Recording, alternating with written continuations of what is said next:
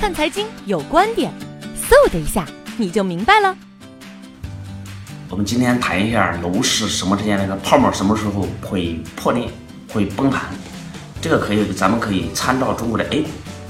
现在的情况极其像我们疯狂的时候，五千一百点，我们加杠杆，呃，什么配资啊、融资啊、在券商融资啊、借款去炒股。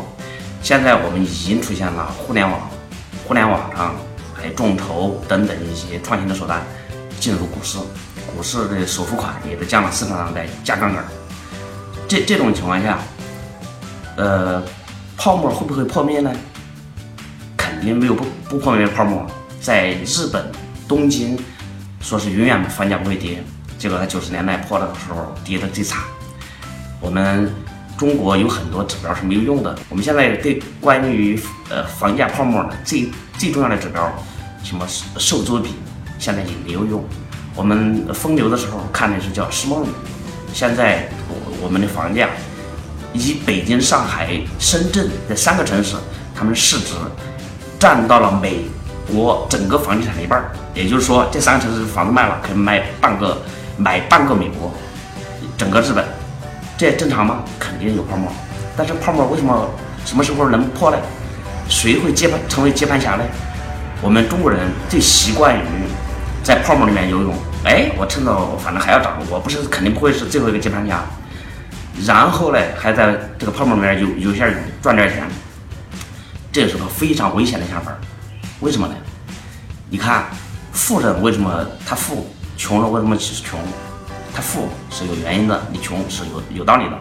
比如说，我们李嘉诚，他很早就把上海跟那个内地的呃房地产呐，一些很多那个实实体啊都赚卖出去了。我们很多银行，就包括中信、招行等等这些银行，胡胡润榜，他们分析有八成的富人，就是就是富人，他就移民或者是在移民的路上，有的比这个比例还高。他们他们钱投哪去了？他们房子卖了，他们一部分是把那个购投美国美元资产比较多，然后第二部分就是他投教育啊。呃，慈善啊等等，这些做，还有还有一部分呢，它配置一些股股票。那么你看现在，现在呢，泡沫比较小了，小了以后，它是根据资产的配置需要配置一些股票啊、债券等等。而我们现在是号召去库存，是让农民工去城市化，换转换成市民。你看我们在股市里面，最后接盘的都是我们散户，富人在卖股票，这大户他是股东呢，人家在减持，你在买，你这时候人家把楼房卖了，富人在卖卖楼，你在买楼，这个泡泡沫啥时候能破呢？